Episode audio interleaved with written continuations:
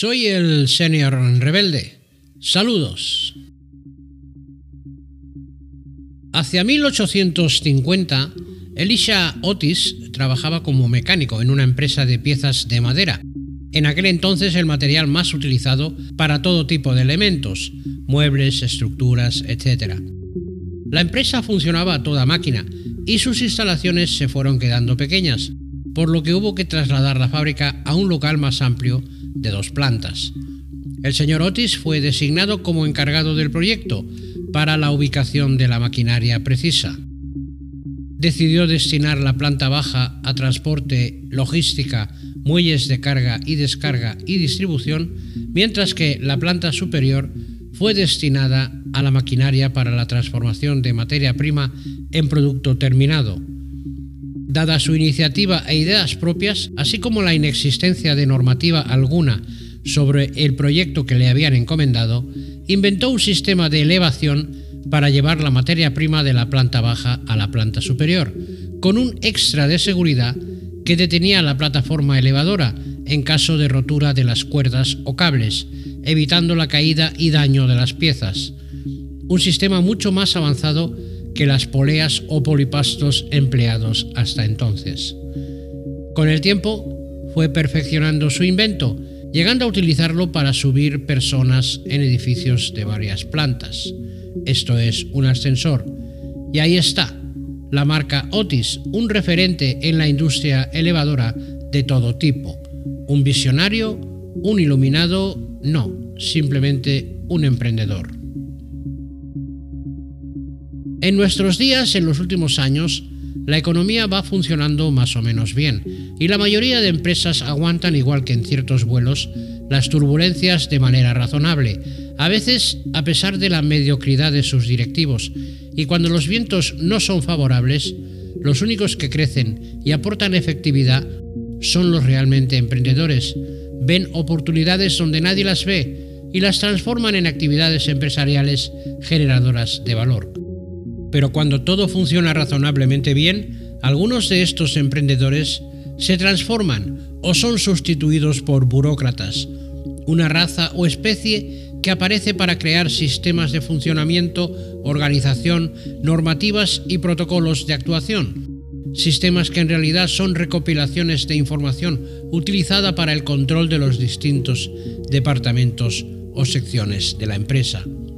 El burócrata crea su propia parcela de poder a través de normativas y reglamentos que le permiten conocer y controlar las funciones de cada empleado o empleada y de esta manera añadir, suprimir o modificar todo aquello que no se ajusta a la normativa creada por él o simplemente no le gusta. La gestión empresarial se convierte en una tarea de laboratorio, estudio de datos, cálculo de desviaciones y previsiones de acuerdo con la mencionada normativa. El trabajo de campo, es decir, tomar el pulso a lo que ocurre en el mercado, ni se le ocurre al burócrata. Desde su despacho la información de comerciales, vendedores y personal de primera línea que recibe queda relegada a un segundo plano, hasta que la analiza, verifica y filtra a los órganos de gestión, siguiendo el protocolo que él mismo ha creado. A mayor tamaño o dimensión de la empresa, mayores espacios naturales donde esta raza o especie surge, crece y se desarrolla, dando sentido a su labor. En el ámbito político-social, la burocracia alcanza niveles asfixiantes. Cualquier trámite, por sencillo que sea, se convierte en un paseo obligado por múltiples departamentos hasta su finalización. Por supuesto, todo englobado dentro de procedimientos y protocolos que en estos ámbitos suelen llamarse conducto reglamentario, y en lugar de facilitar lo complican todo. Aquí los burócratas se llaman funcionarios. El burócrata odia al emprendedor y a todo aquel que tenga iniciativa propia, sea para mejorar o cambiar cualquier proceso.